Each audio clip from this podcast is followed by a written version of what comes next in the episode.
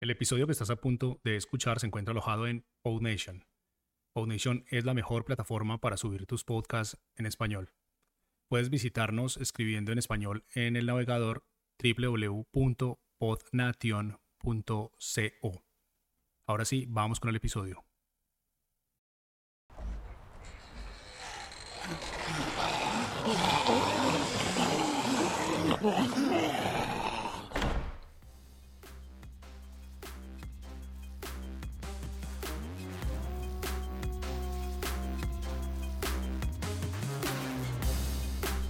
Estás escuchando a los zombies, el podcast en el que vamos por tu cerebro.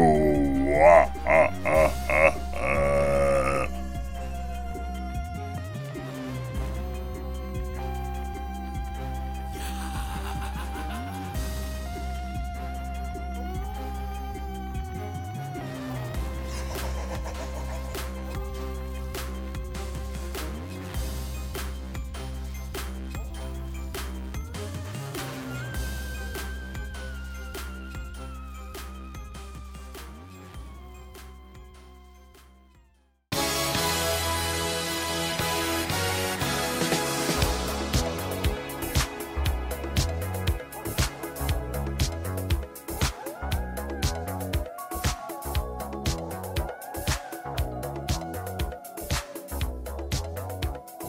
Hola y bienvenidos una vez más a este su programa A los Zombies, el mejor programa para zombies de este lado de la realidad.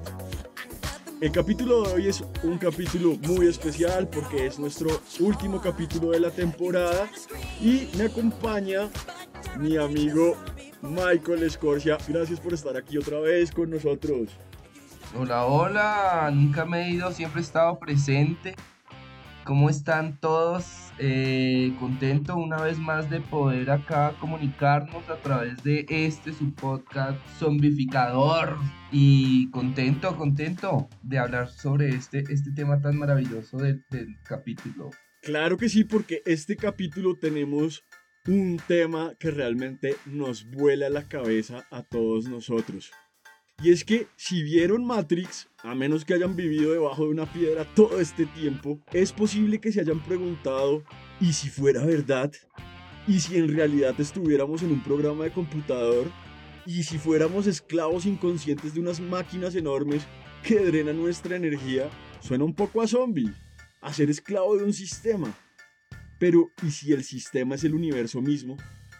Esto es algo que largamente nos ha apasionado a Michael y a mí y el día de hoy no hemos dudado en llamarlo la zombificación absoluta. Ya que, de ser cierto, todos estaríamos siendo esclavos zombies sin conciencia de nuestra prisión mental. Pero ¿de dónde viene la teoría de la zombificación absoluta? Resulta que existe una historia científica y filosófica bastante extensa sobre la tesis de que la realidad es una ilusión y es conocida como la teoría de la simulación en su forma más básica. Está respaldada por una rama de la ciencia llamada física de la información, de la cual Michael nos va a hablar un poco, y sugiere que el espacio-tiempo y la materia no son fenómenos fundamentales. Por el contrario, en su lugar, la realidad física se compondría fundamentalmente de bits de información, de los que surge nuestra experiencia del espacio-tiempo. Resulta que cuando empezamos a hablar acerca de este tema, de la relación existente o de la posibilidad sobre que vivamos en un programa simulado, pues aparecen unos elementos que debemos establecer como base para poder entender un poco el modelo que vamos a presentar a continuación. Y esto viene dado por un elemento fundamental en la ciencia y es el determinismo. ¿sí? Tenemos unas condiciones iniciales de un sistema cualquiera y a través de ese descubrimiento de las leyes matemáticas y de la física podemos generar o determinar el futuro y el pasado de una acción física sobre un objeto determinado. Y es así con ese principio que realmente en el presente nosotros hemos llegado a desarrollar, digamos, como los modelos de los simuladores de los videojuegos que en la actualidad pues disfrutamos tanto. Esto es importante establecerlo porque es, es el fundamento real desde la parte científica para extrapolar estas ideas tan locas como una zombificación absoluta, es decir, vivir en un mundo que está siendo simulado. Eh, ¿La Matrix puede ser una realidad? Sí, y para poder empezar a entender un poco, porque empiezan a aparecer esas ideas, repito, un elemento fundamental es esto del determinismo. ¿Tú qué opinas al respecto, entonces?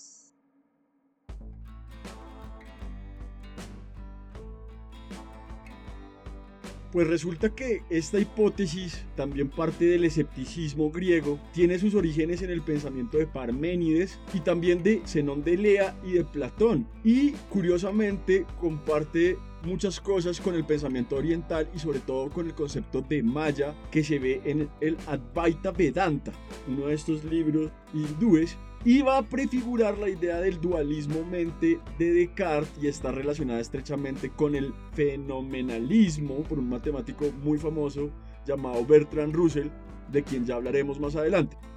Pero entonces, empezando con Zenón de Elea y cómo surge esta idea, este fue un filósofo griego que vivió en el siglo V a.C., que es muy conocido por sus paradojas, que son afirmaciones que parecen contradictorias o absurdas, pero que pueden usarse para desafiar nuestras suposiciones sobre la naturaleza de la realidad.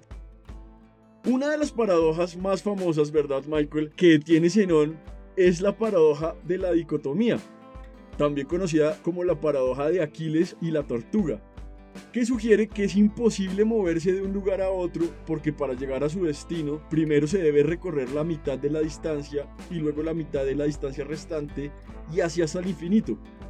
Y este argumento a menudo se interpreta como una sugerencia de que el movimiento es una ilusión y que el concepto de cambio es erróneo. Pues bien, las paradojas de Zenón tenían la intención de desafiar la sabiduría convencional de su tiempo y alentar a las personas a pensar más profundamente sobre la naturaleza de la realidad.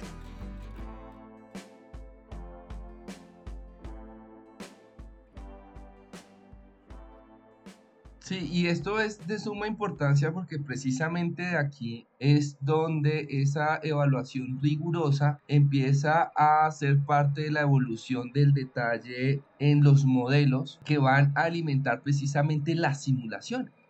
Porque a medida que avanzan estos cuestionamientos acerca de lo paradójico, de lo contradictorio, de la antítesis de lo que podríamos interpretar o abstraer como seres humanos, entonces empieza a ser más atractivo tratar de interpretar la naturaleza.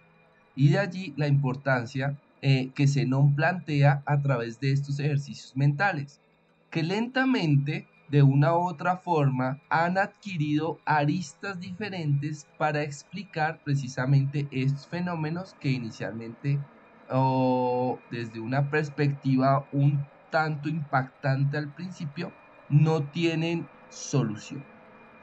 Estas ideas van a ser eh, retomadas por otros filósofos y científicos, uno de ellos, eh, como mencionaba René Descartes, y resulta que este científico sugiere que tal vez hemos sido creados por un Dios que nos obliga a engañarnos sistemáticamente y que ha dispuesto nuestra naturaleza de tal modo que creemos estar en la verdad cuando realmente estamos en el error y que pueden ser contraevidentes. Por ejemplo, proposiciones como la suma de los ángulos de todo triángulo es igual a dos rectos, cosas que en la realidad no tienen sentido. Pero la pregunta que se hacía es, ¿será que en otra realidad pueden llegar a tener sentido? Entonces, aunque Descartes no explica ni justifica tanto esta hipótesis que es llamada del genio maligno, parece que se refería a las siguientes cuestiones, y es que podemos considerar que nuestro reconocimiento de algo como verdadero es consecuencia de nuestra naturaleza.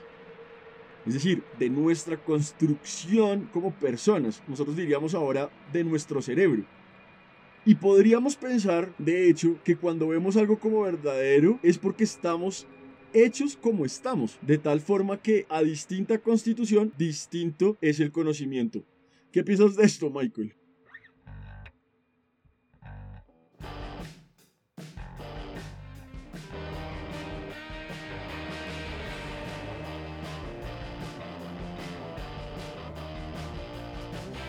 La intención de, de Descartes acerca de todo este cuestionamiento es un elemento que llega a través, o más bien, de nuestros sentidos.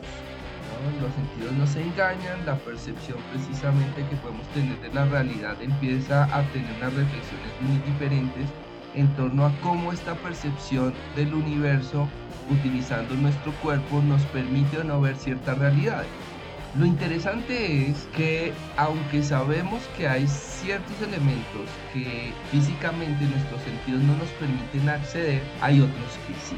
Por ejemplo, una cuestión muy importante para llegar a entender que no podemos eh, observar literalmente todos los fenómenos físicos a tiempo es la luz. Nuestro cerebro está diseñado para ver única y específicamente tres tonos de color, el verde, el rojo y el azul. Aunque podemos físicamente y estamos diseñados para percibir estos tres tonos de color como un elemento físico real, nuestro cerebro se encarga de conjugar de forma diferente esos tres tonos para permitirnos acceder a toda la múltiple capa de colores que tenemos. Sin embargo, hay una gran cantidad de luz que no podemos percibir con nuestros ojos y le llamamos luz invisible. Pero eso no evita que el solo hecho de conocer la limitación de nuestro cuerpo hacia esa naturaleza no nos lleve, no nos impulse precisamente a cuestionarnos y a empezar a profundizar y a escudriñar los secretos que tiene la propia naturaleza. Y en función de esto, por ejemplo, llegamos en este desarrollo histórico de la simulación a otro gran matemático llamado Bertrand Russell, que realmente fue muy importante para la, para la matemática moderna. Y formuló un argumento, digamos que de tipo lógico, llamado la Tierra de los Cinco Anillos. Y ese argumento plantea que, abro comillas, No hay ninguna imposibilidad lógica en la idea de que el mundo haya aparecido hace 5 minutos, exactamente como está y con una población que recuerde un pasado completamente irreal. No hay ninguna conexión lógica necesaria entre sucesos y tiempos diferentes, así que nada de lo que pase ahora o pueda pasar en el futuro puede invalidar la idea de que el universo haya sido creado hace 5 minutos. Y es curioso que Jorge Luis Borges, este famoso escritor argentino que hacía unos cuentos rarísimos, escribió en 1940 un cuento llamado Clon Ukbar Orbis Tertius, en el que presenta un mundo ficticio y hace una suposición de que existen unas personas que siguen una filosofía muy parecida a la discusión de Russell, como una creencia religiosa. Y resulta que en estas escuelas del planeta ficticio llega a negar el tiempo al razonar que el presente es indefinido y que el futuro no tiene realidad, sino como una esperanza del presente. Y que el pasado no tiene realidad, sino como recuerdo presente. Eso obviamente nos habla de la percepción y que la percepción es subjetiva, ¿cierto? Entonces es muy loco pensar que de alguna manera nuestros sentidos nos engañan y eso también ha llevado a otras premisas lógicas muy interesantes, como ya vamos a ver. Sí, un, elemento extra es que precisamente ahí es donde empieza a aparecer la importancia de la ciencia como un elemento profundo en el conocimiento del, universo que nos rodea y es precisamente eh, tenemos que encontrar unas herramientas que nos permitan tratar de comprender todo lo que nos rodea pero en donde nuestros sentidos eh, sean un poco ajenos en el orden en que no lo afecta. Y esa es precisamente la primera gran parte, eh, le llamo yo la primera gran etapa del conocimiento en la física, que a nivel general se llama física clásica. Y es precisamente los sentidos se tienen que alejar y todo está enmarcado en una serie de elementos deterministas a través de una formulación como lo comentábamos al principio y de los cuales la escuela más sobresaliente es por supuesto el matemático Laplace y por supuesto Newton.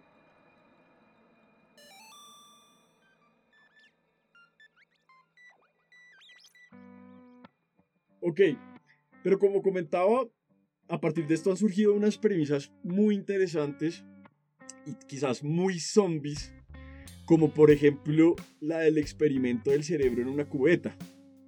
Y es que resulta que se construye esta idea en la cual un científico podría sacar el cerebro de una persona de su cuerpo e introducirlo en una cubeta llena de un líquido que lo mantuviera vivo y conectar sus neuronas mediante cables a una supercomputadora que le proporcionaría impulsos eléctricos idénticos a los que recibe un cerebro en condiciones normales.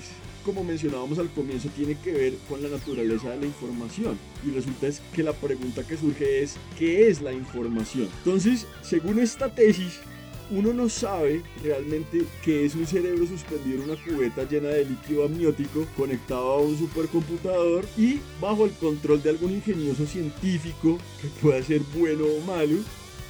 Porque si uno fuera un cerebro, asumiendo que el experimento es exitoso, nada dentro de las experiencias que uno tenga podría revelar que en realidad uno lo es ya que estas experiencias, según la hipótesis, son idénticas a las que puede tener un cerebro que no esté en la cubeta. Entonces, como uno solo ha tenido las experiencias propias para poderlo saber, estas experiencias van a ser las mismas en cualquier situación y nada puede mostrarle realmente a uno cuál de las dos situaciones es real y cuál no.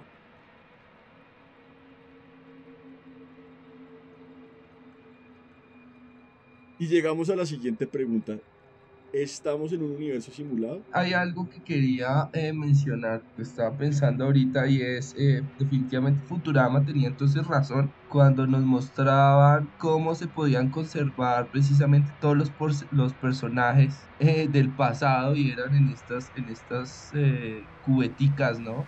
llena de ese líquido donde eran las cabecitas sencillamente las que hablaban, que me parece interesante, ¿no?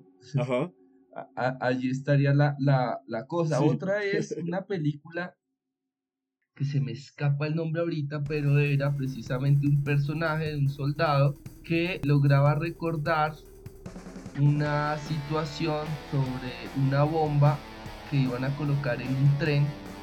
Eh, el cuerpo estaba deshecho, pero en la película habían logrado conservar precisamente el cerebro de este personaje y con sus recuerdos trataban de evitar que esa bomba explotara. Un poco de, de estos elementos como que van nutriendo precisamente toda esta ficción de pretender que el cerebro es algo manipulable y muy parecido a una computadora. De lo cual yo personalmente no estoy de acuerdo. Porque sí, básicamente eh, hay un proceso mucho más complejo en torno a ese elemento que nosotros llamamos información. Y es que precisamente nuestros cerebros se nutren a través de una serie de datos muy complejos que están relacionados con los sentidos, ¿sí? La experiencia asociada a ese recuerdo que puede ser almacenado dentro de un espacio como lo es nuestro cerebro requiere de unas estimulaciones que son muy diferentes a las cuales podemos encontrar en tiempo real en una computadora. Es interesante desde la parte de la ficción esto cómo se proyecta, pero al día de hoy hay unas implicaciones muy serias acerca de la modelación de todos estos procesos. Y eso es lo llamativo de este tema, porque realmente empezar a entender un poco esa paradoja de la propia información, pues empiezan a detonar en esta serie de cuestionamientos que son muy profundos, ¿no? Y por supuesto, en una película súper taquillera como lo fue Matrix.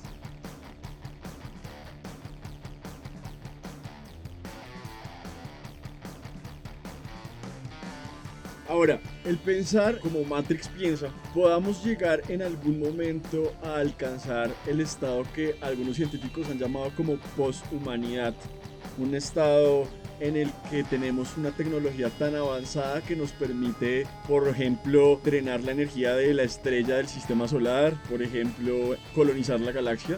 En fin, es una circunstancia hipotética que plantea también ciertas contradicciones curiosas, muy al estilo de Zenón Nelea, y han llevado justamente a un filósofo llamado Nick Bostrom, que trabaja en la Universidad de Oxford en el Reino Unido, a formular la hipótesis de la simulación en el 2003, que en parte proviene de otras ideas, como la expuesta por el legendario físico John Wheeler, que trabajó con Stephen Hawking y que todos los físicos como Michael seguramente lo conocen muy bien por sus teorías sobre los agujeros negros y sugirió este matemático que el universo puede ser fundamentalmente matemático y puede considerarse que emerge de la información. Entonces Bostrom con una visión un poco más específica sobre cómo emergió esta información parte de la premisa de que esto se debe a que una civilización avanzada debería llegar a un punto tal como mencionaba en el que su tecnología fuera tan sofisticada que las simulaciones podrían llegar a ser indistinguibles de la realidad y los participantes en esta simulación no serían conscientes de que están dentro de ella, como en el caso de Matrix. Y resulta que entonces surge una pregunta y es, ¿puede haber una posibilidad sustancial de que nuestra civilización llegue a este estado? Y si es así, ¿puede llegar a superar los límites tecnológicos y ejecutar muchas simulaciones? Que él llama simulaciones de antepasados. Y si es así, entonces, ¿cómo es que no estamos viviendo en esta simulación? Esa es un poco la paradoja. Si es posible que, que, suceda, entonces es posible que ya estemos dentro de una simulación de este tipo. Cuando nosotros hablamos sobre lo que es una simulación, debemos entender que en ciencia, en física, en ingeniería, lo utilizamos como una abstracción de una serie de fenómenos naturales que son realmente muy complejos o pueden llegar a ser infinitamente complejos. Pero lo que caracteriza una simulación y la diferencia de la realidad es que podemos nosotros eliminar cierta cantidad de detalles que no son necesarios o en ocasiones, que es lo que suele pasar, son demasiado difíciles precisamente de simular, ¿no? Ese nivel de abstracción eh, dentro de la simulación va a depender de por qué la creamos, en primer lugar. Claro, plantea la idea de por qué se haría una simulación tan avanzada, ¿cierto? Como para gastar tantos recursos eh, en una civilización muy adelantada en simular la historia de sus antepasados. Pero resulta que actualmente sí gastamos enormes recursos en crear simulaciones cada vez más avanzadas de nuestros antepasados. Y son los juegos de video y la realidad virtual. Entonces se plantea también una hipótesis y es quizás la humanidad sí pueda llegar a querer más allá de un objetivo científico, tener simulaciones muy avanzadas, como el caso, por ejemplo, de Ready Player One, ¿no? este libro y esta película que también es un caso similar, digamos, en donde la realidad virtual está muy avanzada, tan avanzada que ha sido capaz de superar ciertas leyes físicas, por ejemplo. Y justamente ese factor de entretenimiento es el que puede llevar a alguien a invertir, según las leyes del capitalismo, también en un producto de este tipo, ¿sí? Porque actualmente se hace. Sí, yo, yo iría, yo iría a algo más, más emocional, querido Zombie, y es eh, la memoria. La memoria, ¿sí? Invertir tantos recursos puede llegar a ser significativo en una simulación tan compleja por la memoria. La existencia o no del ser como tal a su máximo nivel de profundidad, eh, sabemos que en la vida del humano tiene una consecuencia emocional muy seria, como es la pérdida de nuestros seres queridos. Entonces, eh, ¿por qué no si tengo los recursos, recrear todo un universo como parte elemento de la memoria de mis ancestros y de mis propios allegados emocionales. ¿no? Es lo que pienso que podría tener un valor tan grande y significativo eh, en invertir en este momento. O si el otro camino que es el que estamos viviendo en el presente, en este tiempo, real o no, son los videojuegos que efectivamente son un, un gran elemento eh, de movimiento económico a nivel mundial. Pero sí estaba reflexionando un poco acerca de la importancia de esa memoria y de esa eh, conexión emocional que no es posible que no pierdan los poshumanos, ¿no? Dentro de una hipótesis que me planteo en este momento, porque no lo sabemos. Esas revoluciones dentro de una lógica tan avanzada han demostrado que inclusive los sentimientos pueden llegar a ser reprimidos, lo cual me parece entonces que no valdría la pena como llamarnos humanos o vivir, porque esas emociones nos hacen únicos y de cierta forma un poco impredecibles, que es muy interesante y especiales. Esa, esa impredecibilidad es lo que me parece tan, tan atrayente. Si no, creo que todos seríamos un poco Spock, ¿no? Un poco más bien el papá, más bien como vulcanos, iríamos por esa línea. Y pues allí, allí estaría como, como ese elemento que a mí me parece interesante. Pero Michael, es que resulta que también según este, este filósofo Bolstrom, una sola computadora poshumana podría llegar a simular toda la historia mental de la humanidad. O sea, al final la cuestión es que Claro, en este momento no tenemos los recursos, ni el hardware, ni el software necesario para ni siquiera pensar en llegar a simular una milésima parte de lo que es el universo, ¿sí? Ni siquiera en el planeta Tierra. Pero no quiere decir que no sean bits de información que pueden llegar a ser organizados en algo que, que este científico llama simulación de ancestros y que según él realmente podría calcularlo esta supercomputadora utilizando menos de una millonésima parte de toda su potencia de procesamiento por segundo, ¿sí? Entonces, con esta idea, estas supercomputadoras podrían ejecutar una gran cantidad de simulaciones, incluso usando solo una pequeña fracción de sus recursos para este propósito. Y hablamos de una computación, para ponerlo en términos matemáticos también, del orden de los 10 a la 42 bits por segundo, mientras que todo el cerebro humano es apenas capaz de procesar una tasa aproximada de 10 a la 16 bits por segundo. Entonces esto es muy muy loco realmente. Pero la cuestión es que solamente se podría llegar a eso si realmente la energía pudiera verse o interpretarse en, forma de información y pudiéramos detectar la masa de, de un bit ahí es que empieza una, una cosa, una propuesta bien interesante que eh, eh, precisamente vos lo, lo, manifiesta y es su equivalencia de masa en esta información. Pero no hablamos, no hemos hablado de quién Ah, es este Eh, Melvin Bolson de la, por supuesto, la Universidad de, de Portsmouth en Inglaterra, que en, en un ensayo para The Conversation se le ocurrió poner a prueba esta intrigante teoría de la cual estamos hablando de la simulación, ¿no? Y pues él dice, ok, si esta cuestión de la simulación y toda esta, toda locura de la que están hablando de los zombies, Michael Zombie, acá en A los Zombies, es cierta, pues ¿cómo, cómo hacemos para probar esto?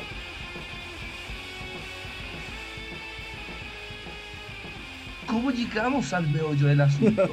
Entonces ahí es donde estas mentes inquisidoras y llamativas y fantásticas entonces entran a, a, trabajar. Y él propone la idea de que en caso de que la realidad que viviéramos en un universo simulado, este contendría un montón de bits de información por todas partes. Y que esos bits representarían el código, precisamente. Entonces, se hace necesario en su propia propuesta establecer ese principio entre algo que la física nos ha enseñado como parámetro fundamental de todo el universo, que es la masa, que por supuesto gracias a Einstein después entendimos que se puede transformar en energía, y a la cual ahorita este físico dice, ok, yo agregaría un ingrediente adicional y es la información. Es por supuesto una hipótesis eh, desde el punto de vista de este físico, y sugiere que precisamente esta masa puede expresarse como energía o información. Decir, la masa puede transformarse en energía, la energía en masa y ahora él propone, eh, según entiendo, que podemos agregar ese, ese tercera mutación, digámoslo así, de la misma cosa, solo que una, una personalidad más de esa misma cosa que llamamos más energía puede llegar a ser la propia información, ojo, dentro de este universo simulado, ¿no? Eh, por lo tanto, este, este físico cree que esos bits de información tendrían una masa pequeña y significativa a la final, sin importar. Como los fotones. Como los fotones, pero los fotones precisamente son partículas que no tienen masa, pero sí tienen energía.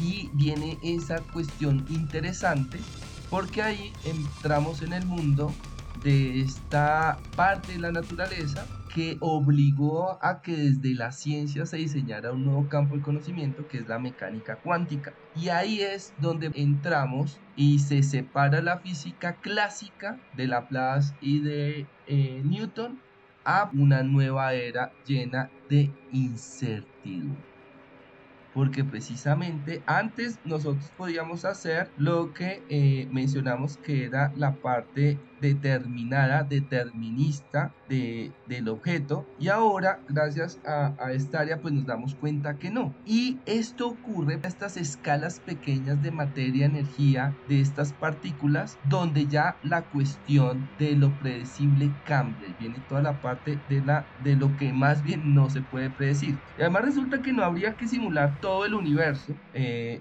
se, se sugiere cierto ya que para obtener esa simulación realista de la experiencia humana se necesita mucho menos. Exacto. Lo habíamos, se los había comentado antes.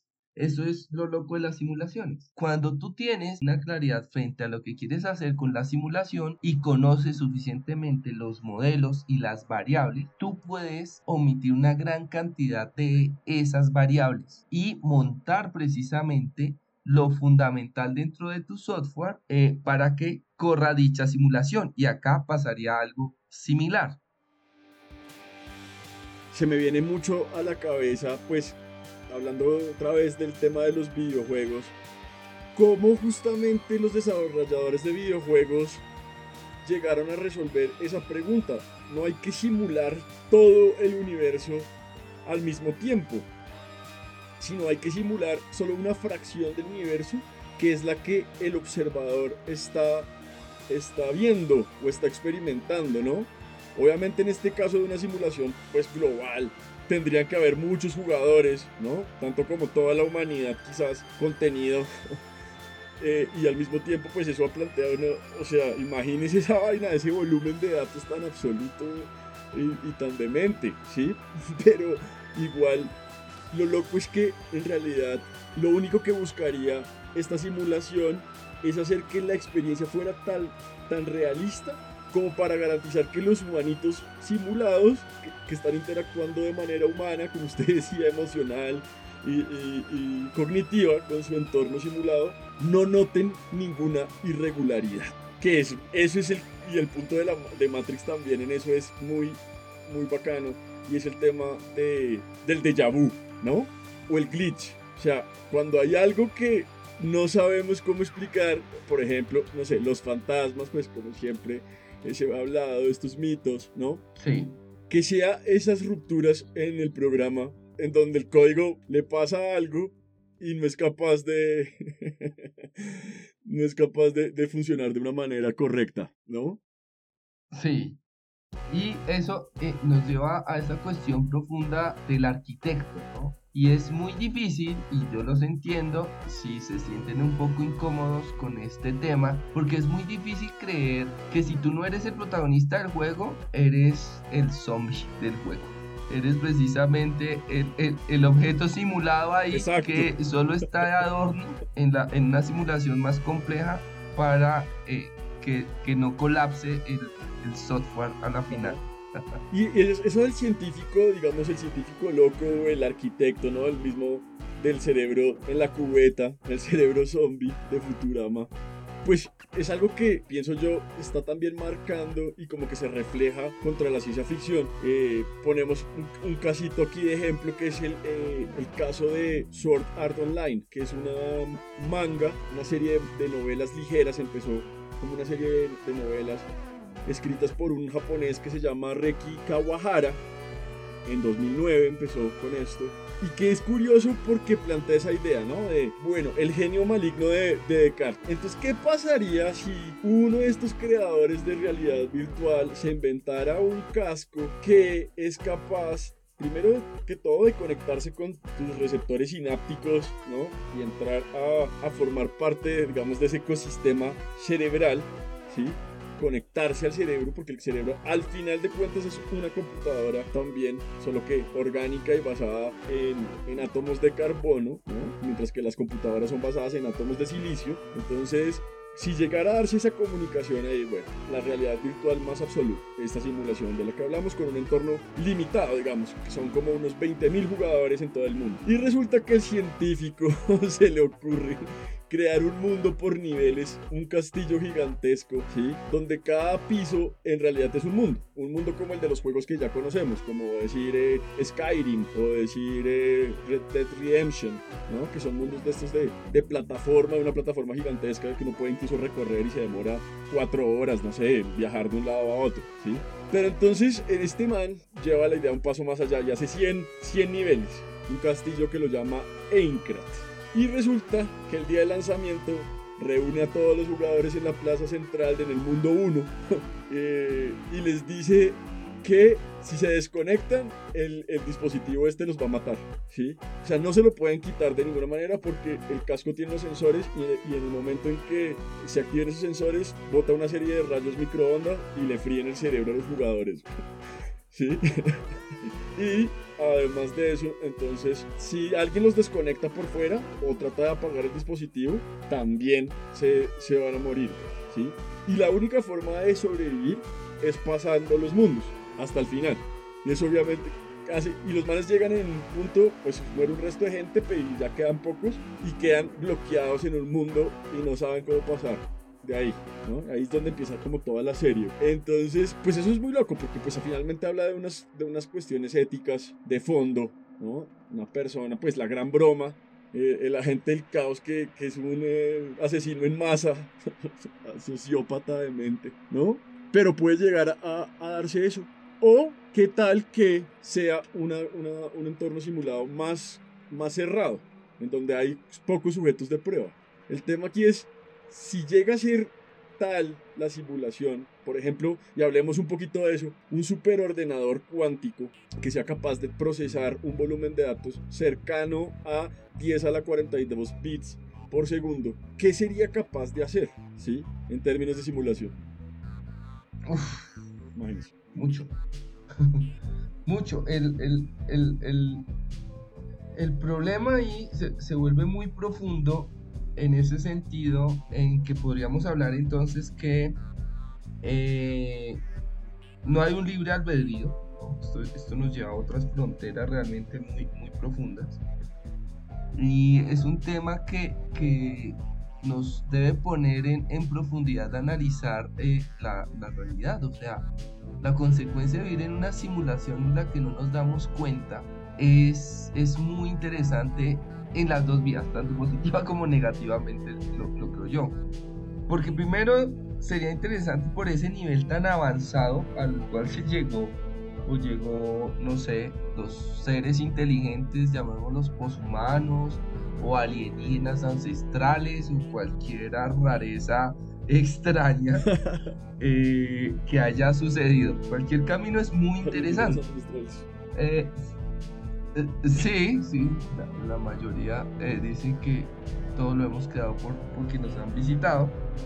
Eh, sin embargo, yo soy un fiel creyente de la naturaleza humana, su evolución, así como de sus defectos, pero con una cantidad de cómputo tan grande, realmente también me llama la atención otro tipo de, cosas que podrían pasar fuera de la simulación, ¿no? Y es realmente eh, cómo serían esas sociedades.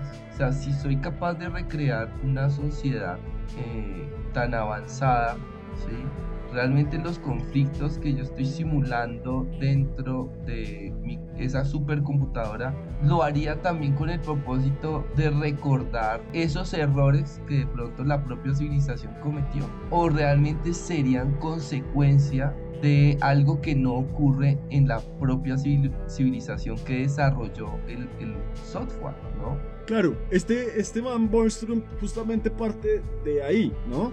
Eh, uno de los factores, el, según entiendo, digamos, lo que plantea eh, este sujeto, es que plantea tres enunciados, de los cuales al menos uno de ellos es verdadero. Digamos que son como consecuencias lógicas, obviamente desde el plano de la filosofía y no desde la de la matemática y desde la física como tal, ¿sí? Pero pues obviamente partiendo de unos supuestos que todos tenemos. Y dice que una civilización puede llegar hasta establecer este límite de lo poshumano.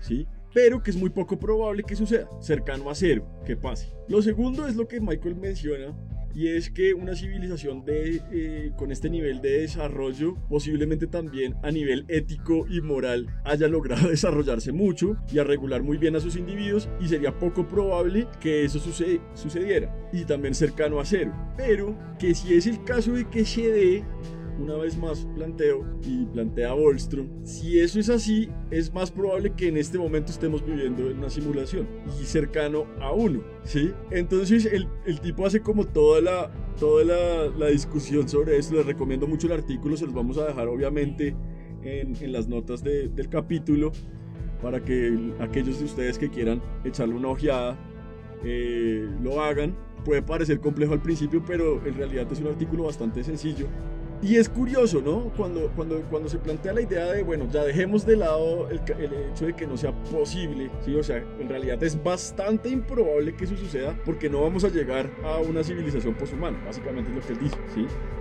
Pero si se llegara a dar el caso de que lleguemos a una civilización poshumana, es muy probable que hagan una, civilización, una simulación así de, este tipo. Por lo tanto, es más probable que estemos en una simulación en este momento, ¿no? es, es como la de, la de Aquiles y la tortuga, pero así a nivel ya blow your mind. ¿Qué dice usted? Tal cual. Sí. A nivel, sí, cosmológico absolutista.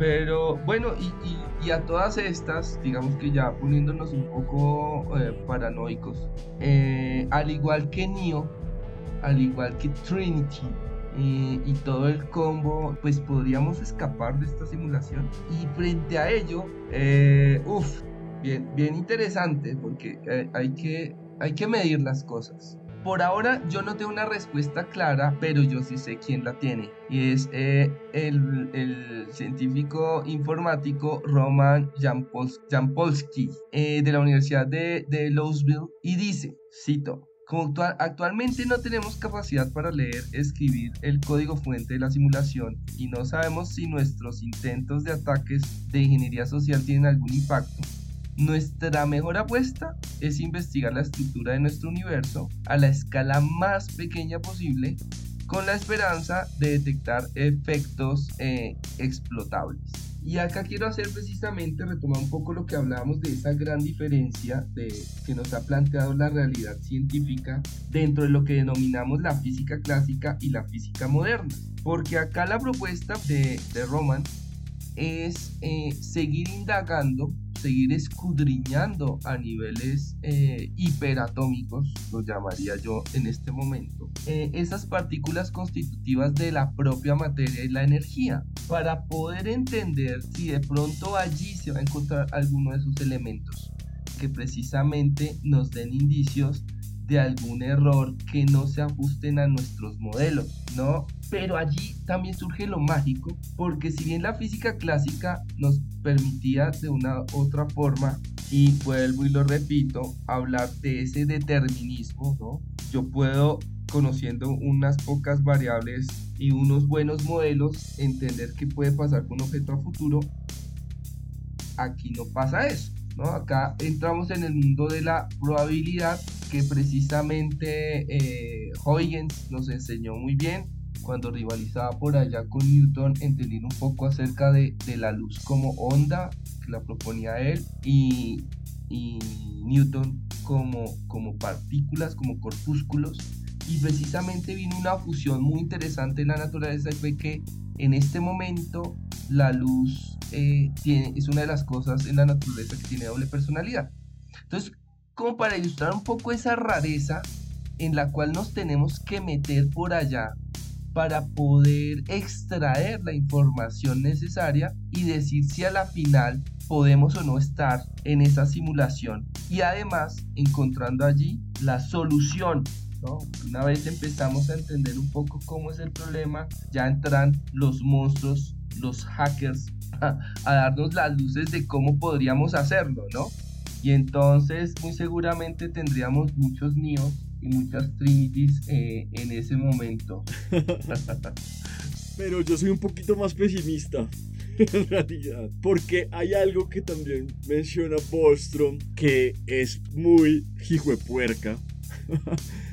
ya que este tipo dice que una vez que las civilizaciones se vuelvan poshumanas y puedan llegar a ejecutar sus propias simulaciones en estas supercomputadoras que no, alcanzamos ni siquiera a imaginarnos y que puedan construir su universo simulado, pues quizás estas computadoras podrían funcionar como máquinas virtuales, que es un concepto que es bastante familiar en la informática, como por ejemplo los applets eh, web de JavaScript que se ejecutan en una máquina virtual. También conozco por ejemplo el caso de Google, Google Lab, que hace o sea, te alquila un computador virtual en uno de sus servidores que es mucho más poderoso que, que la mayor parte de los computadores que tiene la gente, ¿no? Y pueda llegar a, a darse la cuestión de que estas máquinas se pueden apilar, literalmente. Entonces es posible simular una máquina que simule a su vez a otra máquina y esta simule a su vez a otra máquina y así sucesivamente.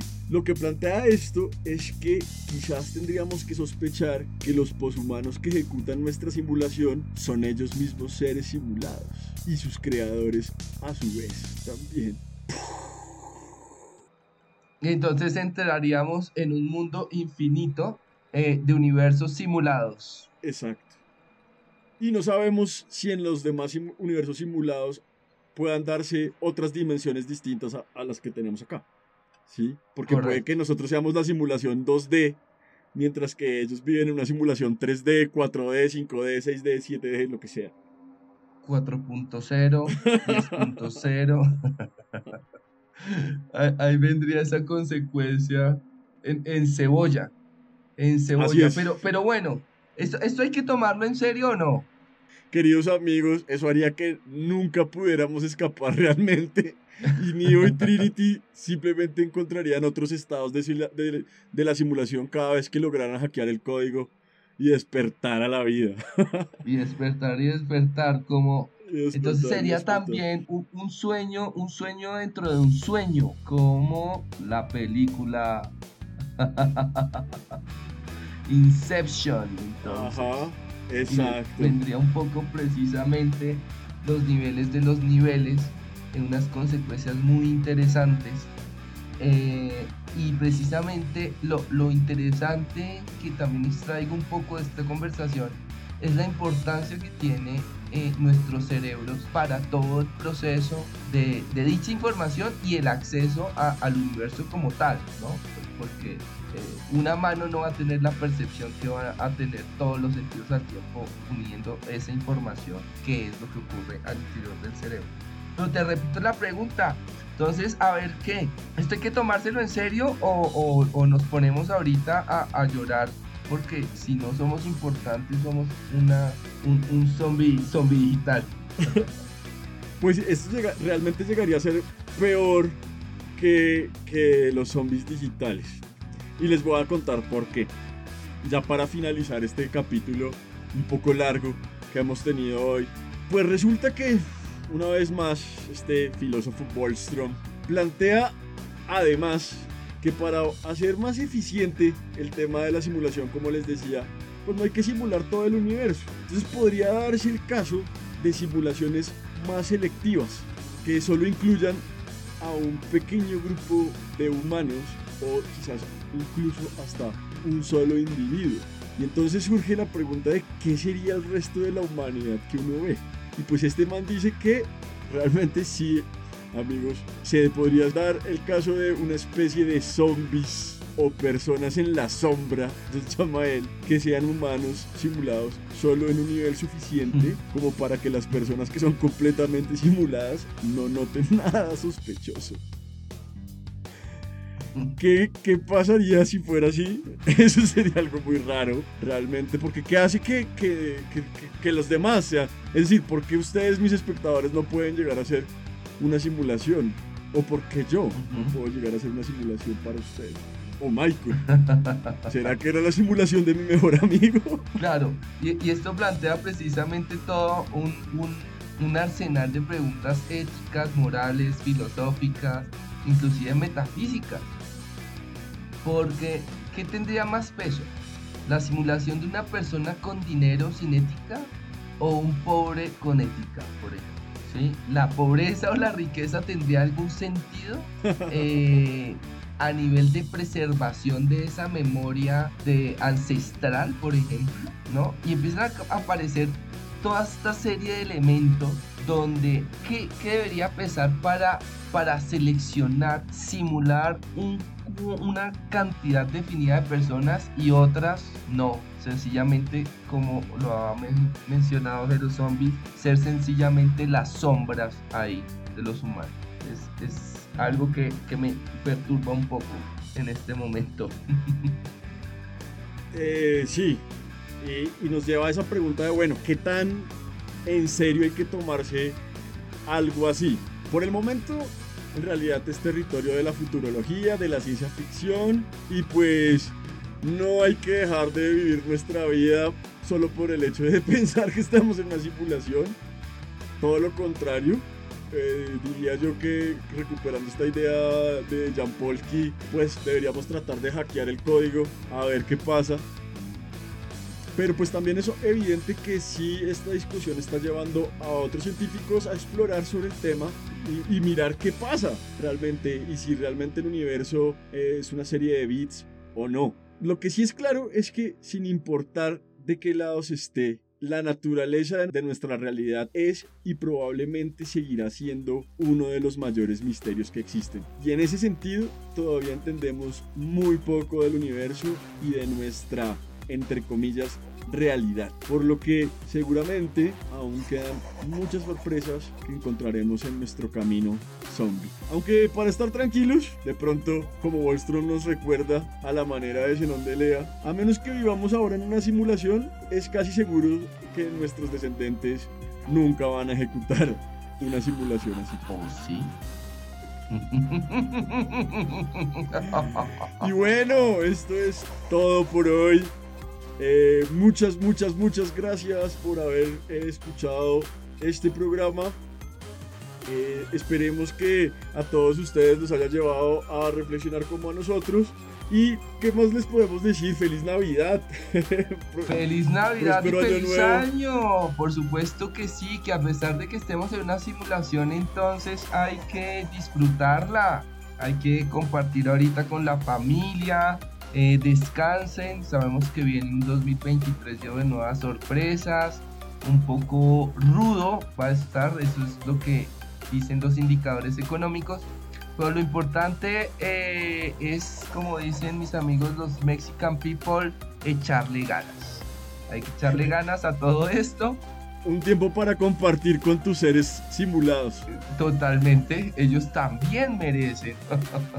Entonces sí, mis mejores deseos en estas fiestas y esperen sorpresas 2023 con A los Zombies.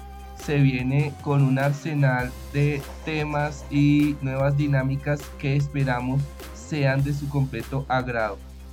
Este año, de verdad, muchas gracias por acompañarnos, por estar presentes, por, por seguirnos y por compartir sus experiencias con nosotros. Yo me despido en este momento, les mando un fuerte abrazo y un feliz 2023.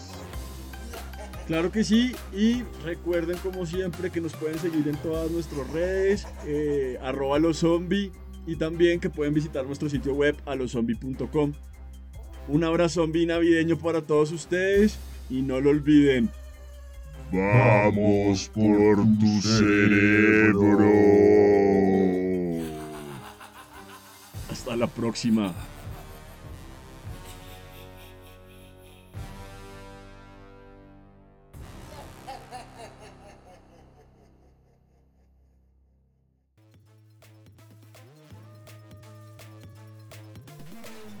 Estás escuchando los bloopers de Halo Zombie, en donde simplemente nos cagamos de la risa. Un poco para variar en este caso. Hola, Michael. Hola, sí, Michael. ¿Qué más, Michael? Ya, voy. Cogito, que era ese pensamiento que tenemos los seres humanos. Eh, voy a, Y resulta que entonces... Lo que llama la atención ahí, que me he cuestionado mucho acerca de, del propósito de este elemento, porque como todas las simulaciones en nuestra realidad, ¿no? Es decir, eh, lo que hacemos o lo que nos... O sea, ¿cuál es el propósito? ¿Sí, vale? Claro. Pero entonces, perdón ahí, perdón ahí. Eh, No, que, que resulta que, perdón, entonces ahí también nos enfrentamos. Ah, bueno, perdón, siga. ¿Qué pasó? Se me fue mal. Sí, que se, que se me viene a mí a la mente mucho. Perdón, Michael. Una Infinity Eh, precisamente, pensando precisamente, Red, Red, Red Redemption. Michael, ¿me puede explicar un poco mejor? Yo no soy filósofo, tampoco. y, y todo el combo del Nabucodonosor, eh, tener ese respeto profundo por la información que está fluyendo en la computadora.